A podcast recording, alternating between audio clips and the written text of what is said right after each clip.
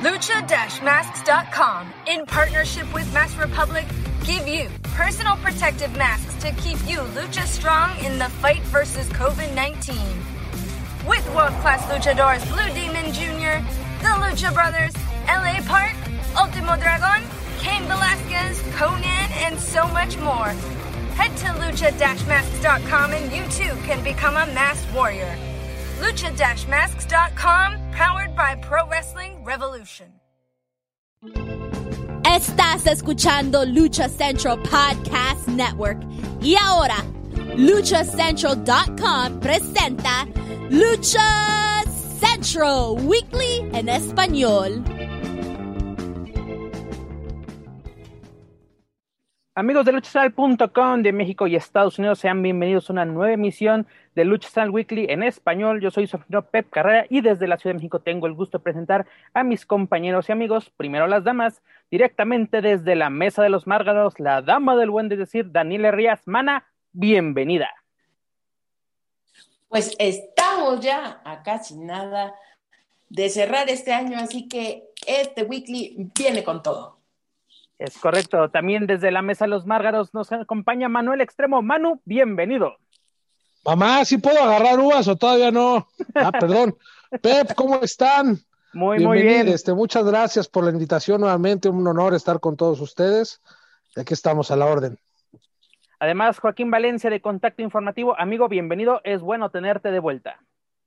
Andábamos perdidos un poquito la semana pasada, nos agarró un fuerte embotellamiento inesperado. Solo un poquito. un poquito. Perdidas, perdidas, perdidas. Pero, pero vaya embotellamiento que te atrapó. Horrible, horrible, algo inesperado, compras de pánico por todos lados, por la fecha, pero ya estamos aquí. Pues no que está todo cerrado. Neta, vas a algún supermercado y neta que está cabrón. Está cabrón. Sí, está en el área de vinos mucha influencia. Antes, Ah, que, buenísimo. antes que nada, amigos, escuchas, feliz año nuevo. Esperamos que hayan comenzado el año de la mejor manera. Comenzamos este año nosotros con nuestro programa número 34, haciendo un análisis y debate de lo mejor del 2020. Pero antes de esto, amigos, escuchas, les comento rápidamente que las opiniones vertidas en este programa son exclusividad y responsabilidad de quienes las emiten y no representan necesariamente el pensamiento de Lucha Andal y Mask Republic. Bueno, amigos, comenzamos el show primero del año 2021, pero ¿qué nos dejó el 2020? ¿Con qué les gustaría empezar? ¿Con la mejor empresa o la mejor o el mejor luchador? Mm, pues yo creo que mejor luchador, porque mejor empresa igual Está hay de mucha pensarse. tela de dónde cortar. Les doy tiempo de pensar. Dani, primero las damas. ¿Quiénes fueron para ti los mejores luchadores del 2020? Eh, sin duda creo que fue un gran año para los Lucha Brothers. Creo que están en este camino de la consolidación. Sí, Penta, sí, Fénix, sí, AEW, pero creo que este año para ellos fue un buen año, un año con, entre comillas, pocas lesiones o, lesiones que no fueron de gravedad, lo cual les permite a ellos seguir en este foco y en este ascenso para, para volverse estas superestrellas mundiales de la lucha libre. Creo que también fue un muy buen año para Rush, eh, todo lo que logró hacer en el extranjero, hasta quizá, eh, bueno, hasta estos últimos, estos últimos días de, diciembre de 2020 estuvimos teniendo noticias de él con, con, con campeonatos y cuestiones así, entonces creo que también Rush tuvo un gran año. Eh, ¿Quién más podríamos decir que fue un gran año? Eh, pues yo creo que dentro de, de AAA me atrevería a decir que Laredo Kid fue el ganón de este año. Eh, en cuanto a las redes sociales, podría decir que Mamba también, este fue un gran año para Mamba, un año también de, de, en el que tuvo mucha exposición mediática y que se hizo de muchos seguidores con, con las shotas en, en, sus, en sus videos de YouTube. Quizá eh, yo la verdad es que de pronto hay como una laguna de tiempo que no alcanzo a comprender de estos meses en los que estuvimos encerrados, pero trato de, trato como de comprender el año antes de la pandemia, en la pandemia y ahora que ya aparentemente estamos entre comillas de salida. creo que a grandes rasgos esos serían eh, pues quizá los luchadores más relevantes dentro de, lo que pienso y que me viene bote pronto, eh, que, me parece que tuvieron un buen actuar y que también estuvieron en el candelero nacional e internacional. Manuel Extremo, ¿para ti quién fue o quiénes fueron los luchadores del 2020? Fíjate que en esta ocasión, Pep, voy a coincidir con, con Dani referente a los Lucha Brothers. Ellos tuvieron mucha actividad en AAW, tuvieron algo de actividad aquí en, México. Ha sido un año un poco complicado para poder hablar de, la actividad de los luchadores, porque hubo muchos meses que no pudimos eh, tener eh, a muchos luchadores que podríamos considerar como los mejores. El caso está el de Bandido, ¿no? Que pudo haber sido uno de los mejores, pero sus constantes recaídas con el COVID no lo, no lo permitieron pero sí los Lucha Brothers están en ese camino a la consolidación. Ya, ya no son unas promesas, ya es una, ya es una realidad y yo creo que el día de el día miércoles es la, la, la lucha de Fénix contra Kenny Omega, si mal no recuerdo. Sí, que fue pospuesta. Ah, ok, bien, bien, bien. Sí, no, no había visto eso. Pero bueno, entonces yo creo que sería como la, la consolidación de Fénix al, tener ese campeonato. Hablar de otros luchadores pudiera ser en redes sociales Mamba definitivamente, eh, aunque a veces parezca broma, pero Fresero Jr. estuvo muy presente también en redes sociales, en el cine, en algunas funciones, sobre todo en la última etapa del año, donde pudimos eh, ver su desempeño con el demonio infernal. Volador Junior también es uno de los luchadores que para mí este año fue, fue muy bueno, pero definitivo yo me quedo con los Lucha Brothers. Joaquín Valencia. Ya, ya lo dijeron y sí, creo que eh, tomando en cuenta pues toda la situación complicada en la lucha libre a nivel global, pues son eh, Fénix y Penta quienes se mantuvieron ahí eh, constantemente a lo largo del año decíamos, es que ahora van por este campeonato, van por esta oportunidad y vienen a México y son los campeones de AAA. Eh, entonces, una, a pesar de la pandemia, tuvieron una, una regularidad que es de reconocer y qué bueno por ellos. Y yo creo que si no hubiese sido por la pandemia, esto hubiera sido un fenómeno mayor para los Lucha Brothers. Em, híjole, para la cuestión femenil, pues sí, aquí sí me cuesta un poquito más de trabajo y yo híjole, yo diría que me voy más por una luchadora extranjera, a pesar de la, crítica y todo de, lo que representa la WWE para muchos de los que nos escuchan, pero creo que para mí la luchadora del año fue Sasha Banks, porque también por lo mismo ella nunca se perdió o prácticamente no se perdió ninguna emisión semanal de SmackDown, de Raw, los pay-per-views, eh, tuvo una evolución muy buena en su personaje y me quedo con, con esa parte. Además, en WWE, si tomamos en cuenta esta empresa, yo creo que también una luchadora que se lleva las palmas este, bueno, se llevó más bien este 2020 fue esta Yoshirai, ¿no? La campeona de NXT que también estuvo presente en casi todos los, los eventos semanales, incluso los takeover. Pero hablando de los luchadores del año, yo creo que también a la lista, bueno, tenemos ya los, a los luchadores, como tú, ustedes mencionan, a Laredo Kid en AAA, ¿no? Pero yo creo que en el Consejo Mundial destacaríamos tanto a Titán y también en WWE a Santos Escobar, ¿no? ser el, campeón crucero de esta empresa, Titán, eh, dándolo todo en, los eventos que ha participado, ¿no? Manteniéndose como campeón mundial welter. Son los luchadores, creo yo, junto a los luchadores y Laredo Kid que se llevan las palmas. Y qué bueno, Joaquín, que nos diste entrada a la luchadora del año. Tú mencionas en el ámbito internacional, pero en el ámbito nacional, yo me iría o podría mencionar a Reina Isis, ¿no? coronándose como campeona nacional, Princesa Sujei, por fin ese oro tan esperado que era el mundial, ¿no? Que también la, la afectó, la afectó, perdón, el, COVID. Lady Shani, ¿no? Con sus presentaciones en triple y además, pues ahora sí su última conquista, ¿no? En Triplemanía siendo la primera ganadora de la Copa Triplemanía femenil. Y pues también podemos mencionar un poco también a, a Taya, lo mucho a poco que pudo hacer en, en, Impact que estuvo presente.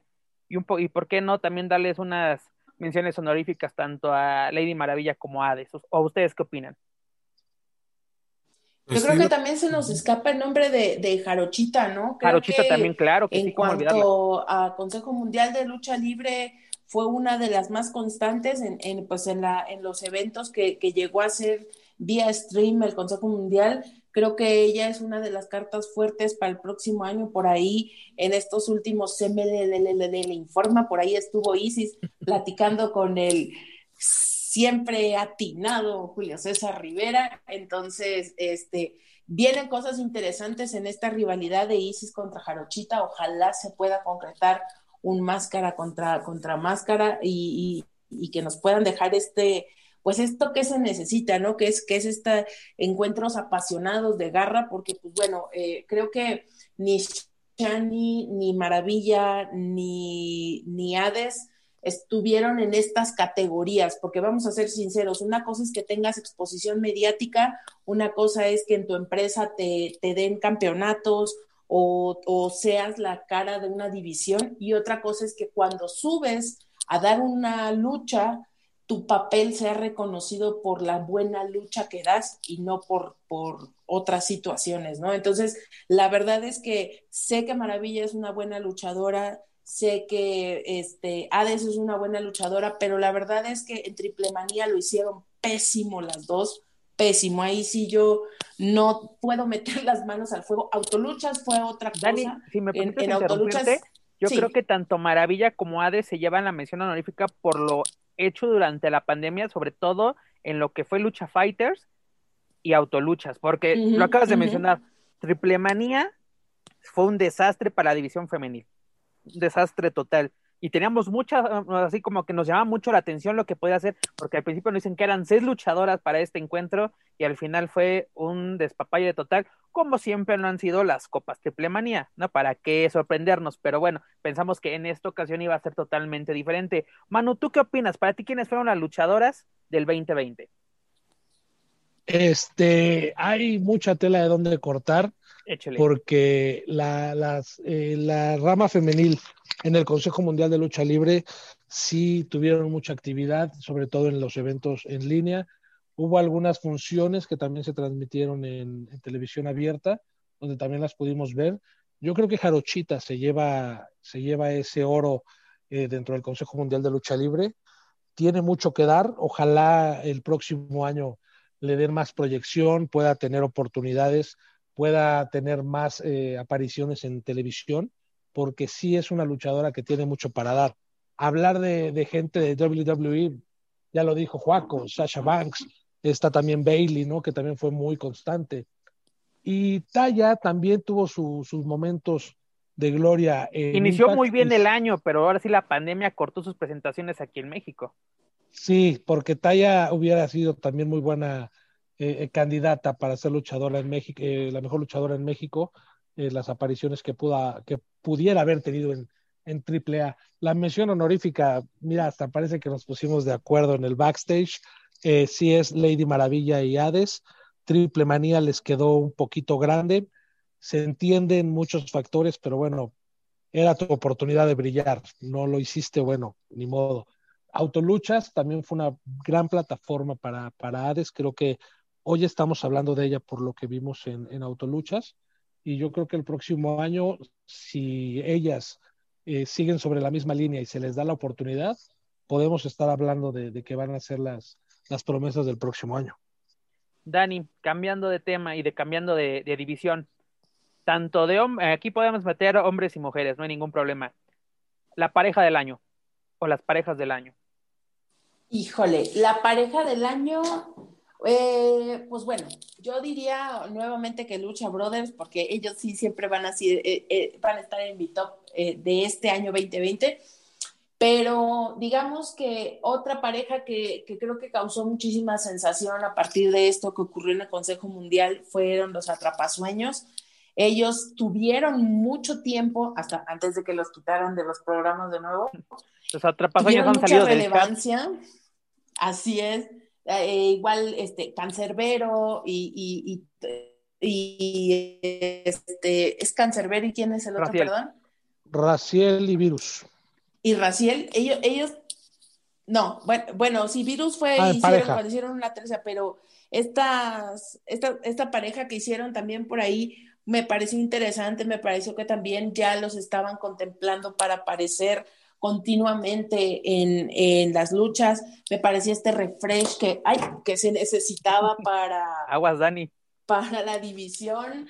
Y pues en triple A, la verdad es que eh, no me viene de pronto a la mente una pareja que, que yo diga, esta pareja es aquella. Eh, realmente eh, no hay alguien así como que de pronto diga yo, estos dos, quizá en, el ámbito independiente sí, yo sí te diría que, que, retomo el punto de Manu con Fresero y Demonio Infernal. Creo que después de esta pareja que, que hizo Fresero con, con, Iguana, había habido pues esta como laguna en, en, lo que él como que se acomodaba, pero creo que Demonio Infernal se ha acomodado muy bien al estilo del fresero. Creo que los dos están presentando cosas muy interesantes. Eh, en el aspecto también de logros de una pareja de exóticos como lo fue Pasión Cristal con Jesse Ventura y lo que hicieron también en, en su podcast de las Shotas, podría parecer que, que, es irrelevante o que podría ser un logro menor, pero realmente para la división y llegar a las, a las carteleras estelares, aunque sea de IWRG, me parece muy loable. Jesse tiene, pues, eh, vamos, no tanto tiempo como pasión uh, dedicándose a la lucha libre, pero creo que como pareja lo hacen muy bien, creo que el concepto es bien interesante. Y creo que ahí, ahí es donde están, están los focos de, de estas parejas y, y, creo que por ahí eh, es muy interesante también de pronto los traumas, pero bueno, eso ellos, ellos tuvieron este bachecito al final, ¿no? En el que tuvieron problemas y estas situaciones, pero me parece que, que, que sí, eh, estas a mi juicio serían como las parejas, si no las mejores en el ámbito luchístico, sí las que destacaron más como parejas en el año. Es correcto, Dani. Joaquín Valencia, las mejores parejas del 2020 para tu persona. Pues es que sí, no hay mucho que de dónde elegir. Eh, bueno, me estaba acordando que también no se mencionó, eh, bueno, quizá para Dani no lo fueron, pero pues también mencionar a los hermanos Chávez, ¿no? En el Consejo Mundial, que también con esta onda de su eh, nueva faceta de, de es, querer eh, arrollar, de ya uh, darle, no darle por su lado, sino al contrario, sí darle la razón. Su, su faceta ingobernable, llamémosla así. No quería usar el término, pero para no generar polémica, pero este, dejémoslo en su nueva faceta de los. ¿Qué, ¿qué sería un programa de Wiki o de la mesa de los Márgaros sin polémica, mi estimado? Ah, está muy bien. A, a mí me sorprende que, lo... que, no me haya llovido carreta hoy. Espérate, es que no hemos empezado bien. Mira, para evitar los problemas, como, como uno de mis chaves era el He-Man, entonces ahora se han pasado al lado oscuro, ahora son los hijos de Skeletor. Entonces, así los vamos a bautizar. Hombre, qué eh, chulada. Coincido esa parte y también de, de, de los eh, de Cancer, Raciel y Cancerbero también muy bien. Y no diré de los atrapasueños, porque desafortunadamente para, para nosotros, porque vimos algo muy bueno en el aniversario y ya después fue como que ya desperté de, de ese sueño y ya no los he visto en ningún otro lado. Entonces, pero, Joaquín, perdón que te interrumpa, pero yo creo que lo que hicieron durante septiembre les bastó sí, para llevarse pero... las palmas un año entero. Y ahora sí, no es culpa ni de los aficionados, ni culpa de los no, propios luchadores. Ahí sí fue totalmente decisión de programación del Consejo Mundial, porque venían muy fuertes. Una y, vez más. Una vez más, ¿de cuántas? O sea, pero ahora sí, como siempre he dicho, no le vamos a enseñar a, a estos señores de 87 años de experiencia, ¿no? A, a hacer su, su negocio.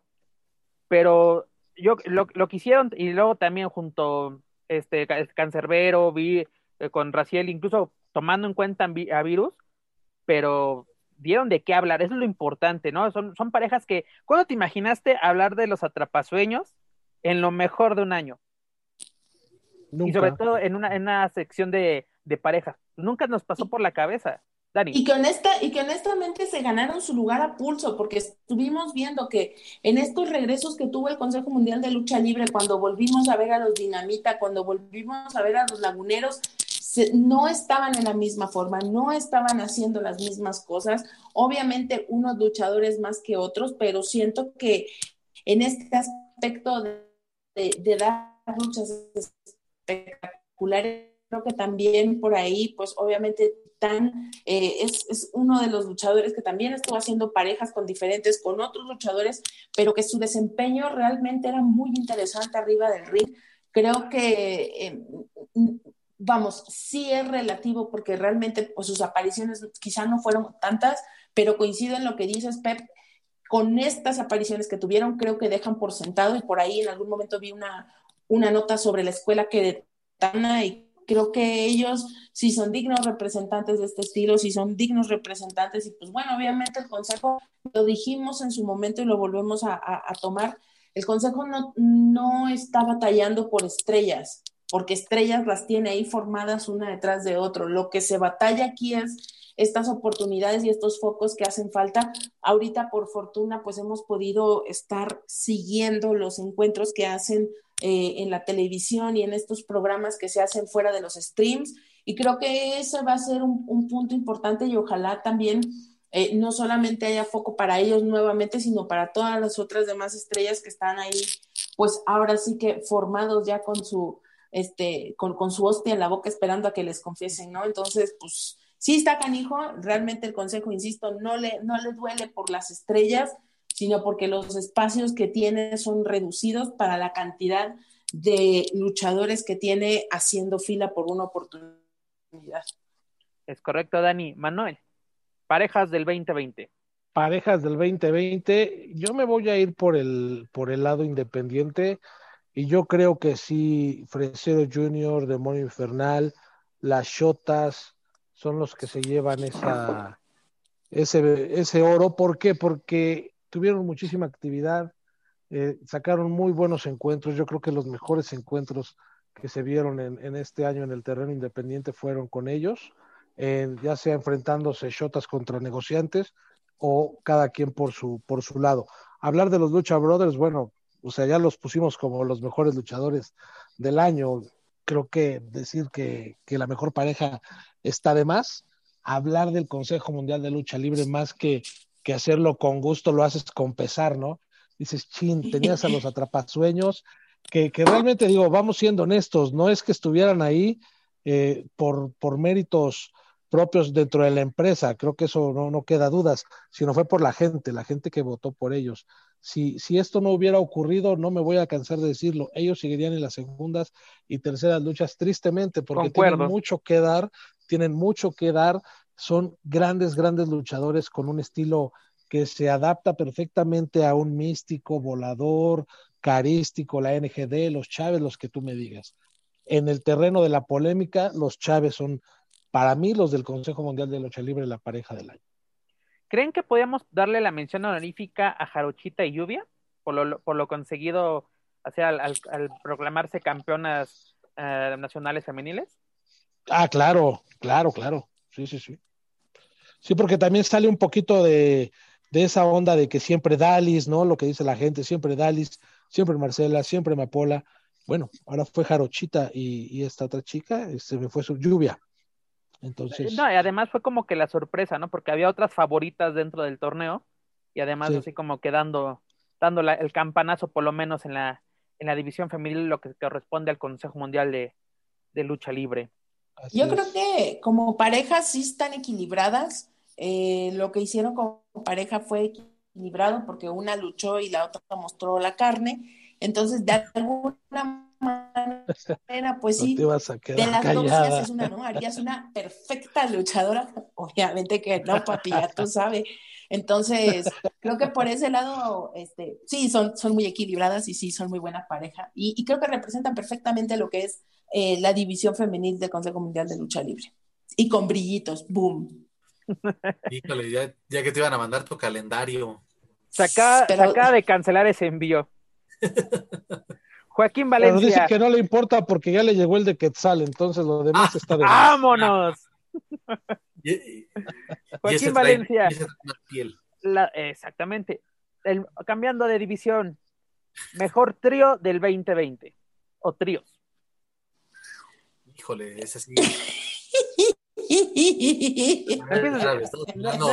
No empieces, de, cochambroso, no te estoy preguntando otras cosas. Sí, sí, como que está tardando mucho en contestar. Se acordó de la mesa de los márgaros. ¡Bum!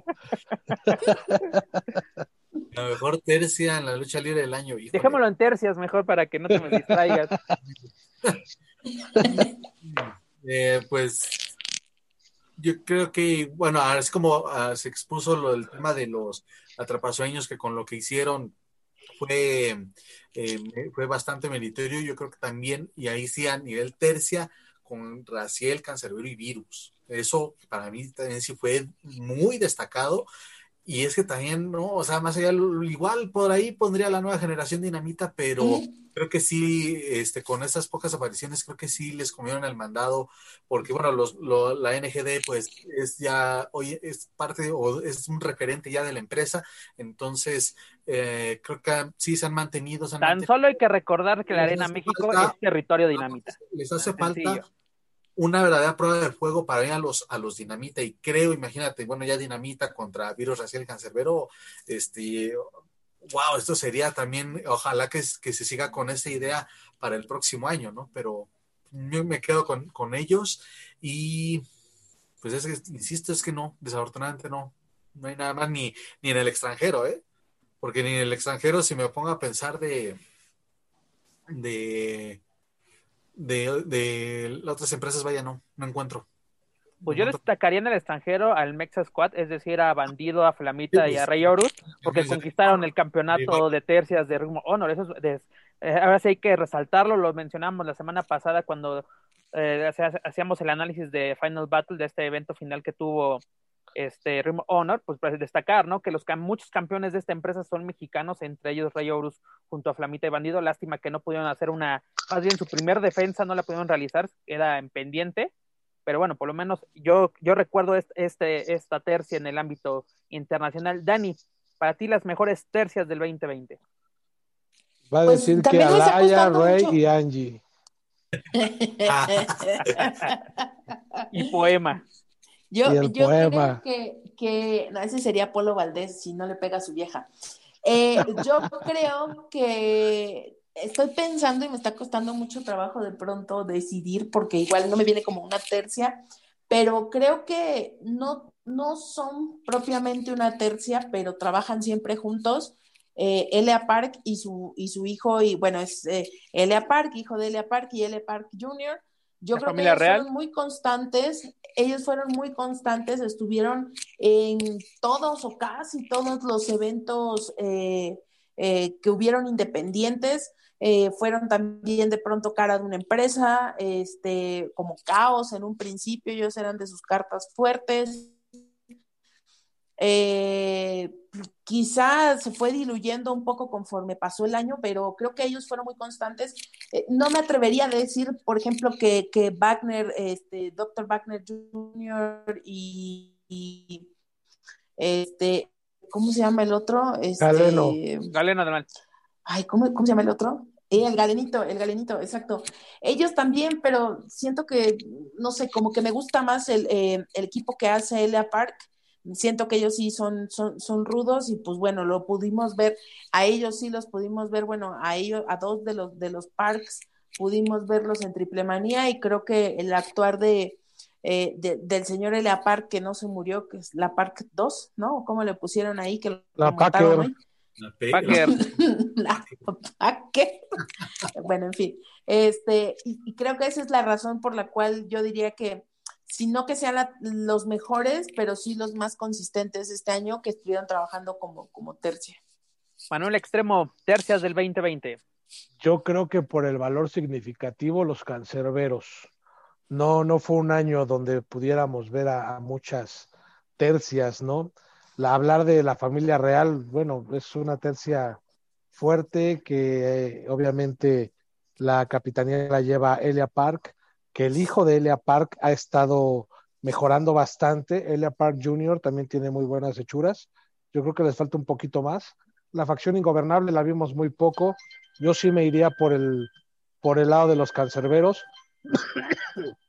Perdón, por lo que significa como mención honorífica, le podríamos, mencionar a los jinetes del aire por la forma en que iniciaron el 2020 y sobre todo el poder del norte y sobre todo después de su presentación en Ceplemanía. No. Yo, yo creo que también el poder del norte sí, sí debería de ser considerada, ¿eh? Por, por el equipo que hacen, por la, por cómo se han acoplado, yo creo que sí. Hablábamos hace dos programas, dos programas, ¿no? De que les hace falta un clic con la gente en, en sus apariciones en televisión, pero yo creo que también puede ser considerada no como la mejor, pero sí a seguir el siguiente año y con mención honorífica. Ya, eh, hablando en serio, creo que, que sí, este, en autoluchas fueron muy constantes como tercia eh, Poder del Norte. Es correcto. Insisto también en que hace falta algo, algo hace falta y no sé si tonelaje, no sé si un concepto, un refresh al concepto o por lo menos que le cambien los equipos mugrosos que sacan siempre, porque la verdad es que ya estuvo, o sea, es una tercia que se quedó ahí están enfilándose duramente a hacer la Black Family 2, ¿no? Así de, eh, son estos luchadores que, siempre están ahí, que siempre están ahí, pero que al final no se ven. Entonces, eh, me gustaría que pusieran más atención en esa tercia porque trabajan bien juntos, hacen buenas cosas, hacen buenos castigos eh, entre, entre los tres pero sí hay una parte visual, sí hay una parte que no termina de hacer clic, que no termina de destacar y creo que no es la calidad de los luchadores. Hace falta algo ahí y ojalá que este año sea. Para los jinetes, la verdad es que hay que ser honestos, se les fue eh, Hijo del Vikingo y la verdad se desinfló por completo la tercia, ¿no? La verdad es que Hijo del Vikingo, pero si no está, pues sí pesa muchísimo. Perdón que te interrumpa, pero así como que la ausencia del Hijo del Vikingo podría, ayudó un poco a Mysticis Junior y Octagon Junior a lucir individualmente. Estos combates que tuvieron con, ante Laredo Kid por el campeonato latinoamericano, si no me equivoco. Ah, no, es el crucero, perdón, el latinoamericano tiene daga. Este, este, el, crucero fueron muy buenos en autolucha, fueron de lo mejor que pudimos ver en este proyecto que tuvo Lucha Libre AAA. Y Mana, te voy a pedir que pienses bien para antes de que acabemos el programa los mejores vestidos y los peores vestidos, o sea, de, tanto, tanto masculinos como femeninos, porque para todos siempre es, ah, no las mallitas, que me encanta eso, al final nos, lo dices del programa, ¿vale? Yo quiero agregar algo de eso de, los del poder del norte, porque recuerdo que en la última edición de Lucha Capital, pues siendo combates individuales, la verdad la gente conectaba muy cañón, no sé si, si eran amigos, parientes, no, no, no sé, pero la verdad, cada que salía Carta Brava Junior o el mismo Mocho Cota, este, de verdad era un apoyo que sí, eh, en lo particular me sorprendió y que también es de mucho llamar la atención. Entonces, eh, pues igual creo que por un, híjole, que ¿qué podría faltar? Porque el apoyo lo tienen, la calidad lo tienen, ya han sido campeones. ¿Qué les falta? A, de verdad imponerse a, a, rivales de quizá de mayor jerarquía. Pero Yo creo que es eso. La división de tercias ya creo que les quedó corta. Empiezas a alejar y les pones, en un hipotético caso, que les des una oportunidad por un, quizá un campeonato individual, no sé qué tanto les pueda ayudar para el concepto del poder del norte. es que, hay que el, asunto con el, ah, perdón, el asunto con, con ellos es, por ejemplo, Tienes a alguien como Carta Brava que tiene la presencia, pero no tiene carisma. Tienes a alguien como el Mochito, que es muy bueno en lo que hace. Un rodazo. tiene mucho arrastre, pero no termina de conectarse, no tiene un carisma suficiente, no, no llega a ver esta compenetración, no por parte del público, sino del luchador hacia el público. Son luchadores que se concentran a veces, y eso me ha tocado verlo al, Los que luchan para ellos, ¿no? Se concentran en luchar, exactamente. Ellos disfrutan la lucha, pero les vale madre la gente. Entonces, y finalmente tiene este, esta escuela de rudo, ¿no? Y en el caso de Tito Santana, que pues y la tercia, ¿no? Entonces, esa es la situación ahí, ahí que, que, yo siento que hace falta como que, como que embonen, como que sí hay algo que sea relevante. A lo mejor simplemente lo que les hace falta es mucho más exposición, el verlos más, el que sean cara de Yo creo que es eso, Dani. Es eso, exposición y mejores oportunidades, porque ya así mejores exponentes. contra los UGTs, contra los jinetes, eh, los jinetes ya lo vimos una y otra vez y Lucha Fighter fue el, eh, fue el ejemplo perfecto de que si das, puedes tener luchas inéditas y pueden ser muy buenas. Lo tuvimos con Penta y Niño Hamburguesa, Wagner contra Iguana. ¿Por qué no pensar en grande y poner el poder norte contra la facción ingobernable? O si es que regresa la facción ingobernable. O incluso, ¿por qué no? Contra los luchadores y Laredo Kid. Pensar en grande. Porque es lo mismo que con el consejo. Tiene las, ya tienes las estrellas. Explótalas como debe ser. ¿no? Sí, los tienes abriendo carteles. Exactamente. Y darle buenas historias. Ellos no tienen una buena historia, no tienen historia. después de, después de la rivalidad con los OGT se acabó. O sea, ya, ya de, ¿contra quién? Porque incluso ese fue la renovación de los personajes, ¿no? El look militar que tanto a Dani le gusta. Pero, pero, ¿qué pasa ahora? O sea, los tienes ahí un poquito estancados, ¿no? Necesitan, necesitan una nueva oportunidad, un, un refresh para que ahora sí la gente los vuelva a tomar en cuenta. Claro, además de que en el 2018, con esa rivalidad con los OGTs, sacaron la, una de las mejores luchas del año en Monterrey, donde fue la de cabelleras contra cabelleras. Qué, qué gran lucha se aventaron. Mis respetos para los seis. Los seis se emplearon a fondo, pero sí, como dice Pep, acabó la rivalidad y no siguió nada. Y, y sí, yo sí les cambiaría el equipo, ¿eh? ya camuflajeados como que no, creo que digo, de militares, desde que Degnis y Billy Boy estaban en esa cosa. cuando era la malicia, güey. Pero imagínate, es el poder del norte, no les vayas a poner una tejana, no, no chingues. o sea, Además, Dani, Dani, lo que quiere regresar son los, los, los, atuendos de los cumbia kits y todo eso. pues ahora para los 25 años de Selena o Selena. Ah, las cumbia kits. Lo que sea por Selena. Pero bueno, amigos, cambiando nuevamente de división, o más bien dejando al lado las divisiones, para ustedes, ¿quién fue o quiénes fueron los técnicos del año? Dani, comenzamos contigo. Ay, Dios santo. El mejor técnico. Se agarra en curva, ¿verdad? Sí, el mejor técnico. Híjole, pues yo creo que la verdad, Dame cinco minutos, güey, porque no ubico. Regresamos contigo en cinco minutos, vámonos con Manuel Extremo. Por favor. Te, híjole. Otro. no, fíjate que, que hablar de, técnico como tal, si lo vamos a, a relacionar con esos técnicos que nos hicieron vibrar cuando éramos morritos y teníamos como ídolos, estamos perdidos porque ya no hay, ya no existen, se fueron, bye. El, el único que queda es Octagón, pero está en otras eh, actividades. Atlantis está prácticamente en el retiro y Máscara Sagrada, pues, pues no. Este, yo creo que Laredo Kid puede ser candidato a, ser un técnico de ese estilo. Eh, carístico pudiera ser, pero sí, yo creo que esa división está, está muy complicada porque ya no hay técnicos. Si te das cuenta, los técnicos ahora rodean más que los rudos y los rudos ahora piden aplausos. Son técnicos, son los, son los chicos buenos. Y yo te puedo decir que, que la NGD parece más técnica eh, que, que, ruda por, por, el arrastre que tiene con la gente, ¿no? Y sobre todo cuando se enfrentan a los laguneros. ¿no? Ahí, ahí se invierten los papeles. Exactamente. Dani. Quizá, y me podría estar equivocando fuertemente, estaría bueno, pero... que estaría bueno tratar, ¿eh? Sí, eh, que quizá en ese, en ese aspecto, que no estamos hablando como de este tema infantiloide que lo hemos hablado, ¿no? Que, que son estos eh, técnicos que son más cercanos como al payaso que al verdadero técnico, pero en esta, en esta rama yo te diría tal vez que destacados en ese aspecto podría ser Iguana, podría ser hamburguesa, podría ser dinastía. El problema es que tanto dinastía como iguana, pues no los tengo muy presentes de pronto eh, como en solitario, los tengo como en. Jalando aquí, jalando allá, pero creo que Iguana sí destacó mucho y creo que él podría ser un, eh, lo que tendríamos hoy en la cabeza como un luchador técnico, ¿no? pues podría ser. Digo, a lo mejor a mí no me, no me termina de llenar el ojo en cuanto a lo que yo pienso de un luchador técnico, pero pues trato pues de lo que más se asemeja, ¿no? ¿Quién? Lo que se acerca, para lo que para tu idea es lo que se acerca.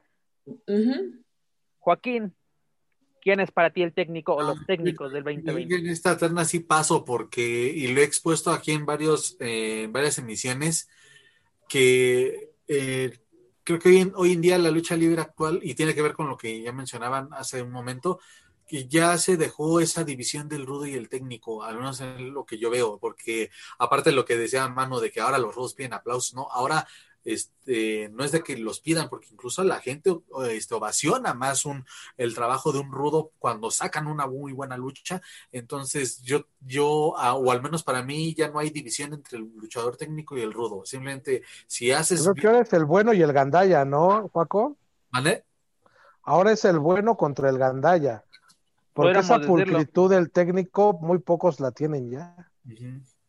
Pues yo, yo creo que podríamos mencionar tres en lo que Mm, mm, muy a fuerzas con calzador entra en lo que es un técnico, podemos mencionar a Volador Junior, Bandido y Titán.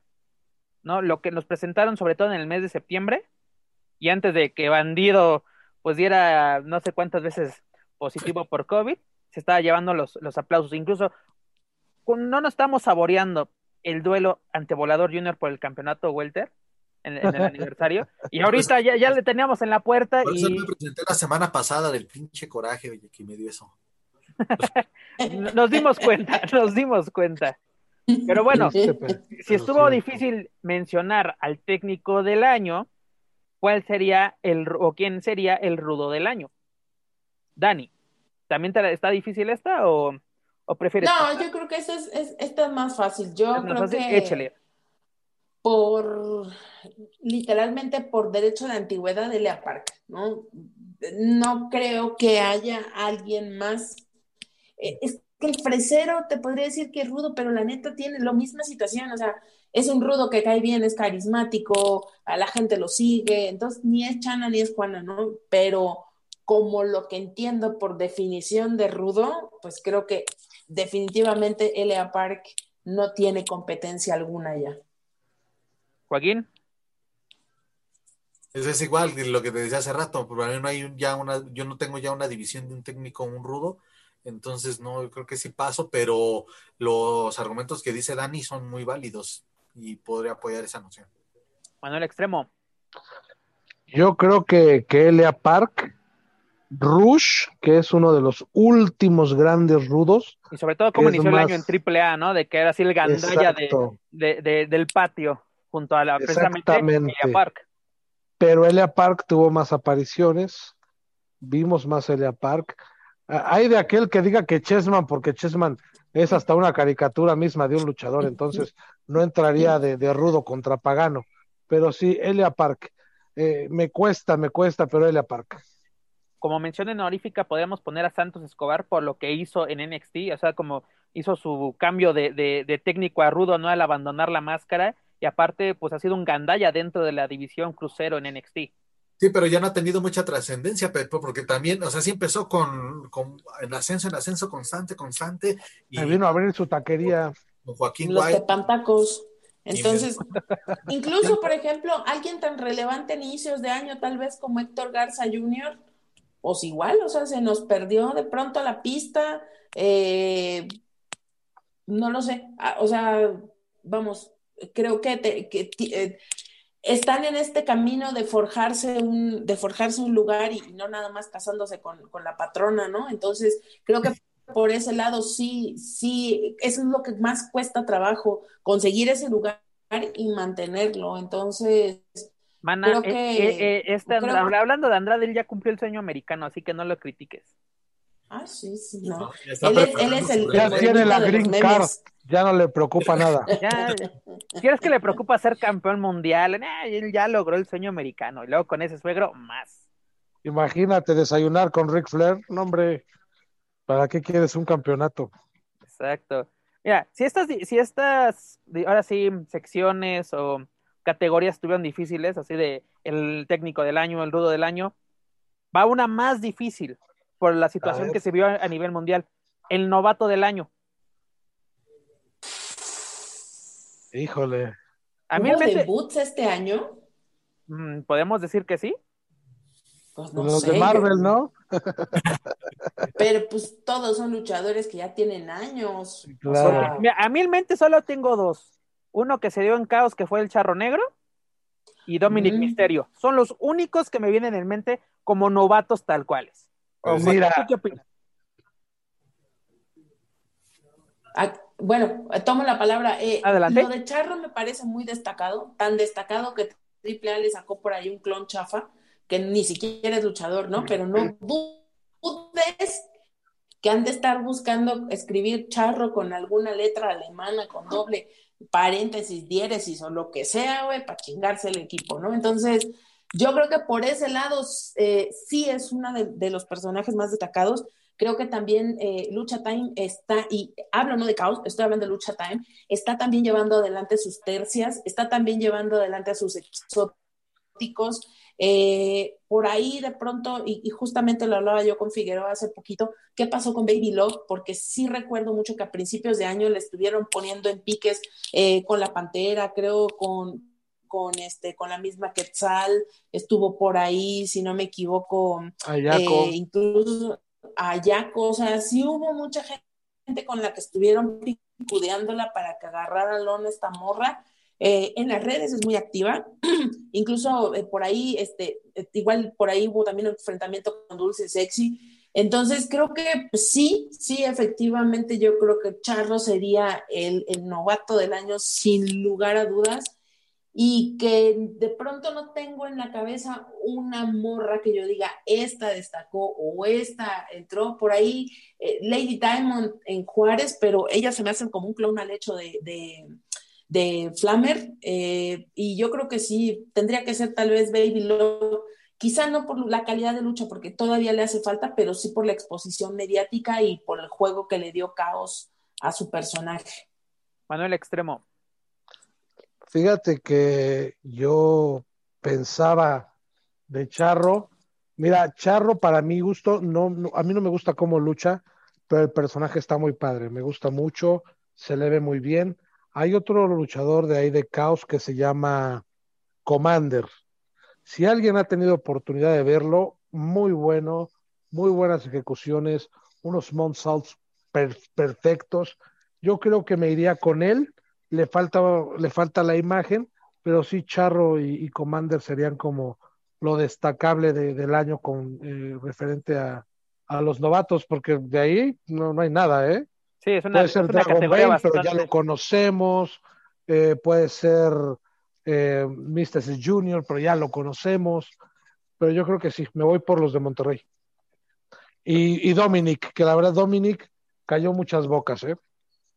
Vaya que sí, además durante, ahora sí, los momentos más difíciles de la pandemia, fue el que tuvo los reflectores, ¿no? Junto a Seth Rollins, esta rivalidad en, SummerSlam, todos, todos estos encuentros que vimos, incluso... El bautizo estuvo impresionante. Exactamente, quiero que lo aguante, ¿no? O sea, como que ahora sí tuvo el derecho de, de piso, y además ya después de todo lo que se habla en vestidores, pues Seth Rollins fue el que escogió a Dominic, ¿no? O sea, como que yo quiero esta rivalidad para darle ahora sí entrada a este joven y lo hizo de ahora sí como que nos cayó la boca porque al principio como que entonces de pues qué ha hecho, por qué estos méritos y vaya, ¿no? O sea, tiene con qué, aunque creo que con Dani ya lo habíamos hablado, de, tiene que despegarse ya de su papá para empezar él solito a despegar, ¿no? Para dejar exactamente ser el hijo de Rey Misterio para ser Dominic Misterio simplemente, o lo que quiere ser él, Prince Misterio.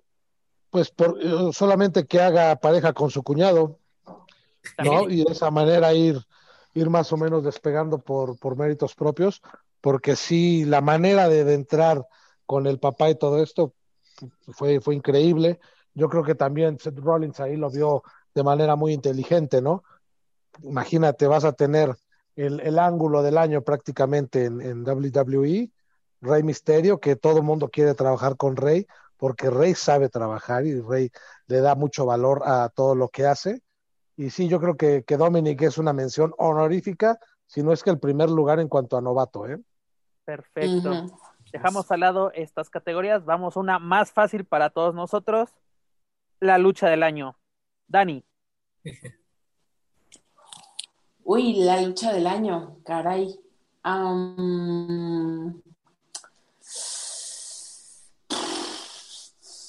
no fue la de Laredo contra Omega definitivamente y para mi desgracia no lo fue. Eh, entre, entre las mejores, podríamos decirlo, pero no para ti no. Digamos que no, no alcanzó ese estatus que yo esperaba que tuvieran. O sea, no, no esta cosa que, que literalmente ya me la estaba yo saboreando. Dije, vaya, esto va a ser una puta obra maestra, como en su momento lo fue la de Dragon Lee contra Omega.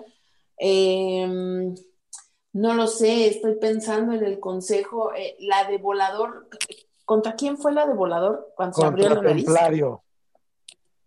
Creo que esa es una, definitivamente es una de las mejores luchas que vi.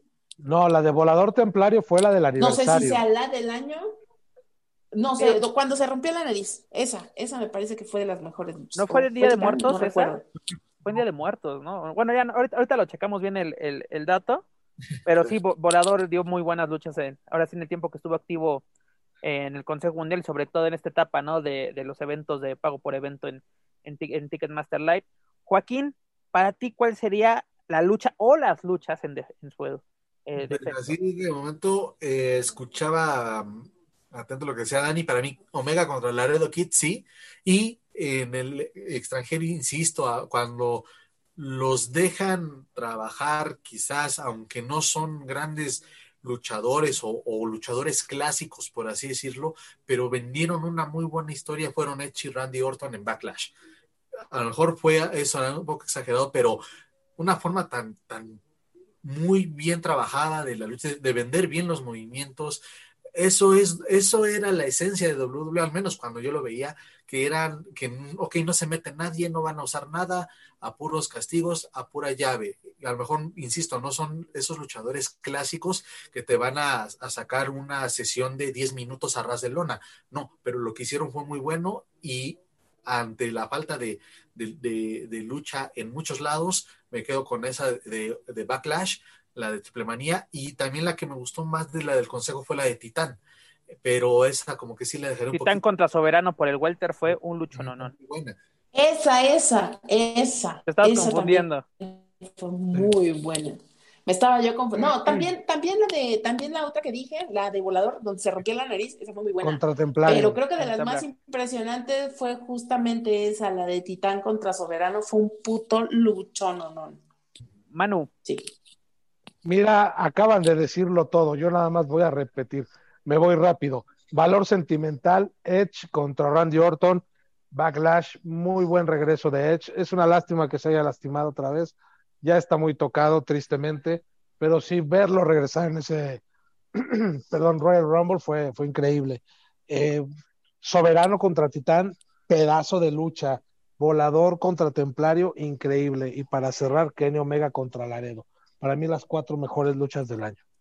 Podríamos darle menciones honoríficas a la lucha de los atrapasueños contra Carístico y Místico y además una que, se, que, tuvo lugar en AEW Dynamite, que fue el episodio 56, si no me equivoco, el 21 de octubre, Penta contra Fénix, en el torneo para terminar el retador, así al campeonato mundial de AEW, fue un lucho, no, no. Tuvieron otra lucha unas semanas después, que también fue muy buena, pero yo me quedo con este primer encuentro, ¿no? Así, y aparte fue la primera victoria de Fénix ante Penta en un mano a mano. Dani. Sí, Y- yo creo que tiene yo, su yo valor. no me atrevería a decir, perdón, que, que fue una lucha del año, pero esta última lucha que tuvo Phoenix contra, nada más, por favor díganme el nombre porque no me lo sé, eh, tiene una semana yo creo que fue esta lucha, pero no recuerdo cómo se llama. ¿La de Dark? Puede- ¿O eh, creo que sí, no Ay, sé, con- eh, la Dani, se llama Danny Light. ¿no? Algo, ahorita te digo bien el, bueno, el eh, nombre. Qué brutalidad lo que hizo Fénix en las cuerdas con ese hombre, los castigos que hicieron trepados los dos en las cuerdas fue así de, o sea, de verdad, ya estos señores están en otro nivel, de verdad, eso es otro nivel de lucha libre, en serio. Danny Limelight. Sí, él, te digo, tiene un apellido como raro, pero sí, o sea, fueron quizá minuto y medio que estuvieron trepados haciendo cosas en las cuerdas, de verdad, para mí eso sí me voló los sesos, fue así de... Cuando mierda vas a ver algo así aquí en México, ¿no? Es, es imposible. Y aparte, Pero lo sí, más muy, muy importante, interesante. y lo recalcamos, ¿no? Cuando los dejan trabajar y encuentran alguien con quien tener química en el ring, es impresionante lo que pueden hacer los Lucha Brothers. Y no solo los luchadores, ¿no? Los, los mexicanos en el extranjero, lo hemos visto con Santos Escobar, lo hemos visto con Rey Misterio, lo hemos visto hasta con este Raúl Mendoza, ¿no? En, también en NXT, que necesitan estas oportunidades. Que tanto- imagínate. pues ahora sí, Gran, Gran Metallic ya por eh, la semana pasada tuvo un triunfo importante ante The Miz. O sea, eh, necesitan es- exactamente darles esas oportunidades para que ellos luzcan. Sabemos de la calidad. Mucha gente dice, ya que se regresa al consejo, mi hijo, de estar ganando en Benjis a estar ganando a ver qué te dan, perdóname, mejor me quedo en los United. Pero regresando a la pregunta que les hacía al principio, ya que hemos dicho luchas, lucha, ahora sí, técnicos, el mejor del año, la empresa del año. ¿Quién se puede llevar las palmas? ¿Quién hizo un buen trabajo? Ahora sí, saquen la bilis que llevan dentro. Dani, comenzamos contigo. ¿La mejor o la menos peor? O si quieres, vamos a tomar, vamos a hacerle caso a Manuel Extremo, la menos peor. Yo creo que eh, bueno, aquí en México realmente no hay mucho, mucho de dónde escoger. Eh, creo definitivamente que por el actuar de la empresa, entiéndase por la contingencia que estamos viviendo, por la manera en que la empresa tomó las decisiones, hizo eh, las situaciones, el manejo que tuvo con sus luchadores. Eh, y finalmente estamos hablando de lucha libre. Yo creo que en ese aspecto, eh, Consejo Mundial de Lucha Libre, a mi parecer, que es nada, eh, lo hizo mucho mejor que AAA. Siento que fueron más conscientes, que fueron más exigentes con, sus luchadores en ciertos aspectos, sobre todo de lucha libre. Eh, siento que tuvo la sensibilidad muchas veces, muchas veces no, también hay que decirlo, pero las más veces y la exposición que lograron y mm, la, no sé, siento como que hablando específicamente de lucha libre, creo que Consejo Mundial lo hizo mejor. Triple A, pues literalmente es como ese niño rebelde que se, que se brinca y que se va de pinta todas las clases y que al final entrega un, un examen muy bonito y, y, más o menos hecho, ¿no? Entonces, a lo mejor en espectacularidad, en, en propuesta, en desarrollo, lo que hizo con Autoluchas, lo que hizo en Triple Manía, está bien, eh, Triple A hace eso, pero siendo honestos, eh, pues a Triple A le valió por la pandemia, ¿no? Entonces, creo que en el aspecto de, de hablar de conciencia o de una, ya por decirlo de alguna forma, eh, en la cuestión pública, de imagen pública, creo que lo hizo mucho mejor Consejo Mundial de Lucha Libre. Manuel Extremo. más sensible en ese aspecto. Yo creo que, en México tenemos un, empate y te voy a decir por qué. ¿Qué le valió al Consejo Mundial de Lucha Libre? Que por fin le hizo caso a la gente, aunque después se quejó de ella. Pero bueno, ese es otro tema. Le hizo caso a la gente, tuvimos un aniversario épico, tuvimos actividad, muy buenas luchas, triple A con Lucha Fighter, yo me quedo muy contento, creo que hicieron cosas bastante interesantes. Ver a Wagner contra Iguana, ver este, a, a, Burguesa contra Penta. Autoluchas no me gustó tanto, pero pudimos ver también cosas interesantes. Hacer una triple manía con todo el gasto que implica. Yo creo que las dos se, se quedan en el empate. En Estados Unidos, AAW para mí se llevó de calle a, WWE con la calidad de los combates. Coincido en eso. Eh, a AAW le hace falta explotar un poco más el tema de, de los gimmicks, de quién está buqueando, quién está haciendo eh, las historias. Y sobre todo su división femenil, ¿no? Que ya le den ese, ese push que necesita. Sí, porque WWE en, cuestión femenil se los llevó. Eh, ver a Bailey, Sasha Banks, eh, todo ese tipo de cosas fue, fue muy interesante por parte de WWE, pero yo creo que la crisis creativa que tiene Vince y su equipo hicieron que con, los, con las buenas luchas que hizo AEW se llevara esa, ese galardón de la mejor empresa de Estados Unidos. A nivel Latinoamérica podría ser también, pero en México específicamente para mí es un empate. Joaquín Valencia. un poquito, ligeramente, un poquito más con, con AAA. Eh, Lucha Fighter fue lo que más me gustó en el año. La verdad fue, sí fue diferente y con esas luchas eh, inéditas, pues sí fue algo que me, que me llenó más el ojo. Mm, y bueno, sin más que agregar, pues también con All Elite Wrestling, que tiene, la verdad, todas, tiene todo en sus manos para también romperla en Latinoamérica. Tiene talento latino y ahora con esta apertura también de la transmisión por Space, tiene todo para que el 2021 brille para, para esta empresa de Tony Khan y también porque ellos sí poco a poco han estado metiendo público, entonces creo que ese también es un diferenciador para ellos que están también muy, eh, están muy atentos a esta cuestión de la pandemia, pero creo que eh, este año se la lleva y el siguiente si todo va marchando de manera adecuada, tiene todo AEW para, para así, seguirle metiendo de codos en la cara a la WWE. En el ámbito internacional sí coincido, AEW se lleva las palmas, pero en lo que se refiere, eh, por ejemplo, una marca, yo creo que el que se llevó todo el peso o lo mejor del año para WWE fue NXT y sobre todo su división femenil. Vimos los mejores encuentros por dados por esta Yoshirai, el, el crecimiento de esta Yotzi Blackheart, vimos muy buenos encuentros.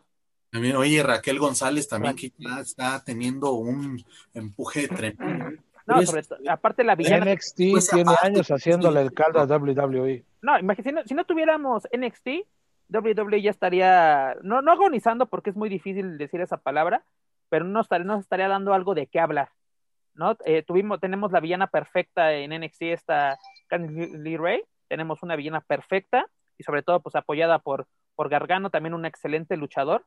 Pero en el ámbito nacional yo me voy a robar los comentarios de, de Manuel. La verdad, AAA hizo muy buen trabajo, nos entregó buenos proyectos, se arriesgó a hacer una triple manía de esa talla eh, Lucha Fighter conocido es lo, fue lo mejor del año. Eh, Autoluchas también no fue como que un gran hit, pero te digo, estas luchas que pude ver de, de Laredo Kid defendiendo su campeonato fueron lo que realmente vale la pena. Eh, pudimos ver que jóvenes como Hades tienen el talento necesario para brillar en una empresa de la, de la talla de, de AAA. Consejo Mundial hizo también cosas muy buenas, pero lo que evita que yo le diga que es lo mejor del año fue su último mes que tuvo en, en en Ticketmaster Live. En el mes de octubre fue pésimo, lo que nos entregaron para la función de Día de Muertos fue fatal, para mí un evento para el olvido, cuando siempre esos eventos se recordaban, además de todo, así las luces y todo, aparte Dani, no podíamos ver esa función, parecía que estábamos viendo un antro, sinceramente, sin ofender a nadie. De en el Balalaika. Estábamos en el Balalaika, solo nos faltaba que llegara aquí a ficharnos, bueno, no faltaban. Pues sí los ficharon con el precio del Ticketmaster Live. Tienes razón, tienes razón. No, y además, también lo que evita, eh, por ejemplo, con las transmisiones de AAA nunca tuvimos ningún problema. Con las del Consejo sí. ¿No? Se que o no teníamos audio, que eso era luego muy, muy bueno, la verdad, lo agradecemos que luego se iba el audio. Pero luego se nos iba la señal, perdíamos luchas, luego de que, ah, se la recompensamos dándoles al final, ¿no, señores? Estamos pagando, es para verlas en vivo, si no, me espero, o hacemos la gandalla de, de piratearnos la, señal, cosa que no recomendamos porque la verdad hay que pagar, muchachos. Claro, yo creo que hubiera sido buena recompensa que pasaran el secuestro de, del puerquito de Super Porky. De Pepe Pepe. O de, Pepe Pepe, o esas historias eh, en el Hospital Obregón con los boricuas. No, hombre, eso hubiera sido una chulada. El secuestro de Aluche. El cuando, secuestro cuando entra Pierrot y se lo lleva. Nah, esos son los momentos épicos. O la rivalidad de de, de, este, de los infernales, ¿no? Del poder de los infernales, así que último guerrero está jugando ajedrez y ve al satánico siendo el rey, ¿no? Así de esas historias. Eso era una maravilla. Cuando, cuando, dicen que el Consejo Mundial no hace historias, señores, esas eran buenas historias. El secuestro de Aluche, Pepe, Y se comieron a Triple A, que fue del 2000 al 2002.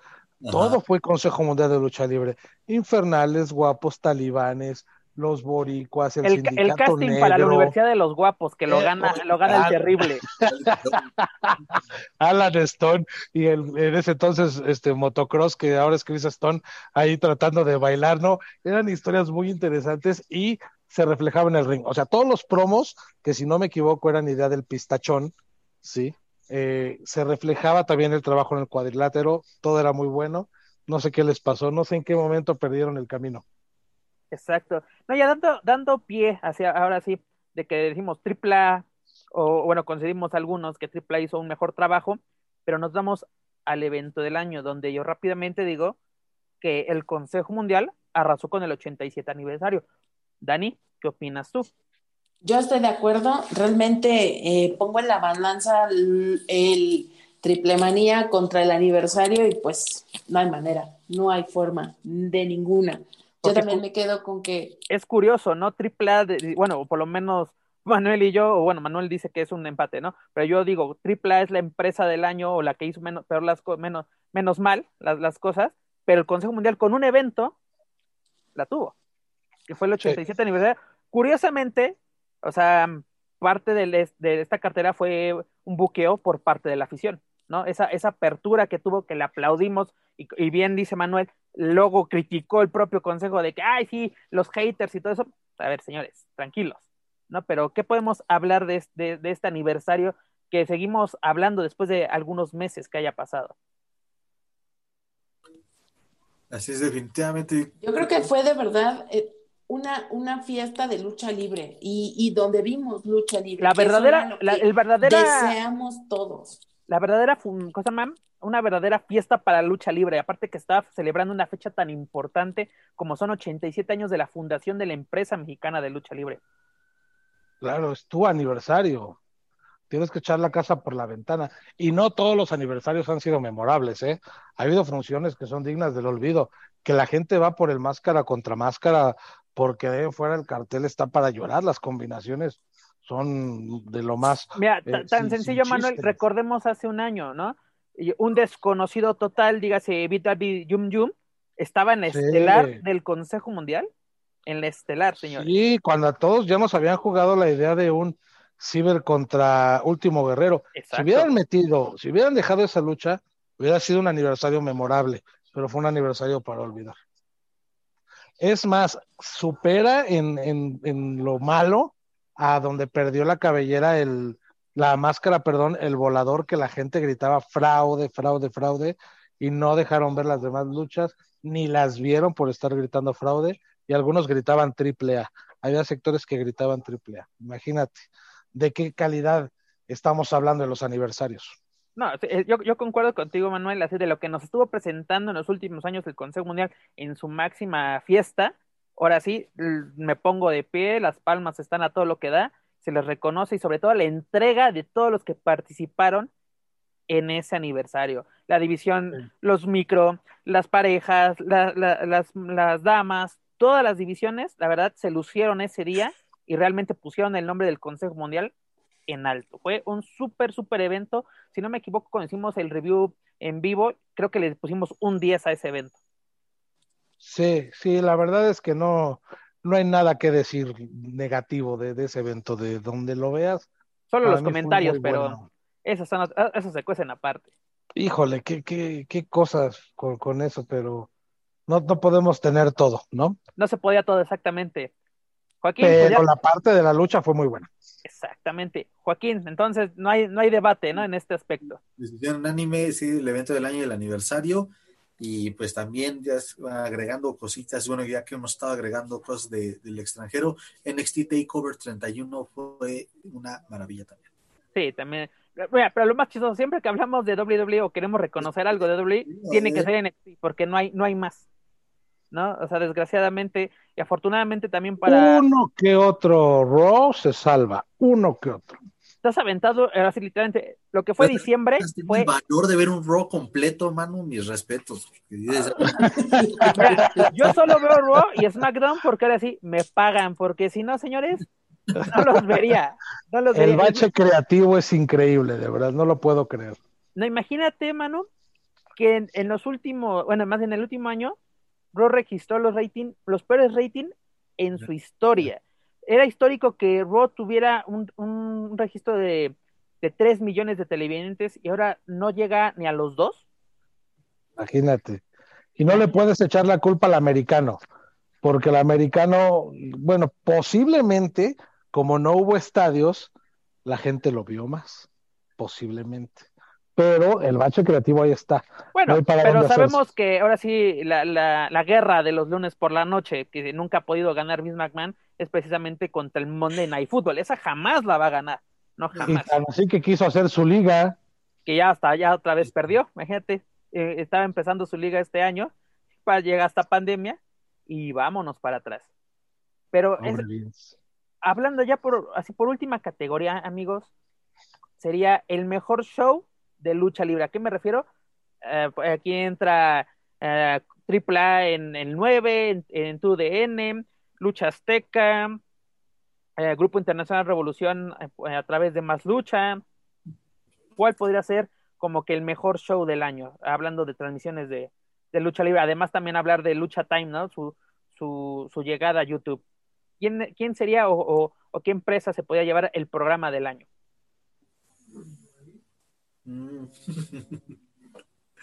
Híjole, mira. ¿No tienes unos grillitos por ahí? Este... Yo creo que triple A por todas las plataformas que tiene Multimedios, Space y TV Azteca. Televisa no sabíamos si sí transmitía las luchas o no, tú DN tampoco y Canal Mexiquense, pues ni los mexiquenses lo ven, imagínate. Por ejemplo, en Lucha Azteca le, dieron una gran difusión y sobre todo, bueno, vimos muchas repeticiones, pero esas repeticiones pudimos ver buenos encuentros, así como que revivir esos buenos encuentros que tenía AAA a principio de año y sobre todo el año pasado. Lo único malo de, de Lucha Azteca, obviamente, son sus comentaristas, pero como lo dice Manuel, afortunadamente tenemos otras plataformas donde podemos escuchar otros comentarios, sobre todo en Space, podemos escuchar a José Manuel Guillén y a Hugo Sabinovich. Y también el Consejo Mundial también lo que lo bueno que tuvo en, su programación fue las repeticiones de aniversarios y luchas que yo no había visto en televisión por haber, haber, haber asistido a la, a la arena. O Joaquín, ya te veo muy pensativo. Es que no, mano, es que está. Es una categoría bastante difícil, ¿verdad? Para cerrar. Mm. le... digo que vamos a extrañar mucho al doctor Morales. Le echan, exacto, le echan muchas ganas a la producción, la gente de T Azteca, a pesar de que es gente que no está acostumbrada a trabajar en lucha libre, me refiero a, a la postproducción, pero le echan ganas y yo por esta parte sí, nada más digo, va a ser difícil encontrar unas voces del calibre de un Rudo Rivera, de un Doctor Morales, ¿no? Evidentemente eso ya es una época que, queda para muchos de nosotros en, en el recuerdo, pero mm, Está, está cañón. Ese es quizá el, el, defecto que tiene el producto en televisión azteca que no tienen buenos comentaristas o especialistas en la materia. Mira, Dani me acaba de dar una excelente idea para una pregunta ahorita mismo. ¿Qué vacío deja el doctor Morales? El doctor Morales ya tenía tiempo que ya no narraba, pero ¿qué, qué, qué, qué hueco deja o qué, qué deja su partida del mundo terrenal? Pues mira, estamos tan jodidos en el aspecto de comentaristas en México que Hugo Sabinovich ha tenido que venir a cubrirlo al lado de José Manuel Guillén. Creo que Guillén se ha ido ganando eh, su lugar en, vamos, en, en, el mundo de los comentaristas con un, de la narración con un, con un eh, estilo propio, pero fuera de Guillén, se los digo honestamente, de verdad todo lo demás es vomitivo. Es gente que de verdad son a la pura escuela del chuchupá, chuchupá, o sea, o, de estos, o de estos cabrones que quieren tropicalizar todos los movimientos, o al contrario, ¿no? El que siente que se le perdió a WWE, entonces es muy triste, eh, de verdad me, creo que debemos agradecer forma. que Pietrasanta ya no narra lucha libre porque lo que hacía era vomitivo, era vomitivo. Un saludo a Petra de Kelly Kelly. Yo conozco a, al gordo Ayala, es una persona muy, muy agradable en el trato directo y, su plática es muy amena. Yo no sé en qué momento deja de ser esa persona para convertirse en un estúpido en toda la extensión de la palabra, sin el, afán, sin el afán de ofender, es meramente su, trabajo. Mira, si recordamos cuando él narraba SmackDown, que se ponía su sombrerito y se quería convertir en Jim Ross Jr., desde ahí. Imagínate desde ahí. No, el, club de los gañañuflas. O sea. Lo peor que le podía pasar a la lucha libre, bueno, por lo menos a WWE fue eso, el club de los gañañuflas. Claro, mucha gente critica. al nivel, estamos, estamos en este nivel en el que muelas de gallo se ponen a narrar una lucha. Estamos en Porque creen que es fácil, creen que es fácil. Sí, realmente narrar una lucha no cualquiera, se requiere tablas. Para mi gusto, los mejores narradores actualmente es Leo Magadán, lo que queda de Jesús Zúñiga porque ya no lo dejan narrar, él nada más hace las veces de ring announcer. Guillén y Sabinovich, de ahí se acabó todo. No me digas que Iniesta y, Manny Alvarado, que los adoro con el alma, son narradores, jamás en la vida. ¿no? Eh, hay una diferencia muy grande entre ser un ring announcer y ser un comentarista. hay una cuestión también, digo, no sé. Y, te voy a decir que. que... Sí, perdón. Rapidito, eh, que, que Guillén, Guillén y, y Sabinovich están muy bonitos, pero que le bajen dos rayitas a sus gritos, güey, porque sí llega un momento en que la neta aturden con tanto pinche. Dani, Yo no te creía eso, pero el otro día estaba reviviendo así el encuentro entre Laredo y Omega. Si era de que déjale, voy a bajar tantito porque sí me estaba volando un, un tímpano. Pero fuera de eso, hacen un excelente trabajo, ¿no?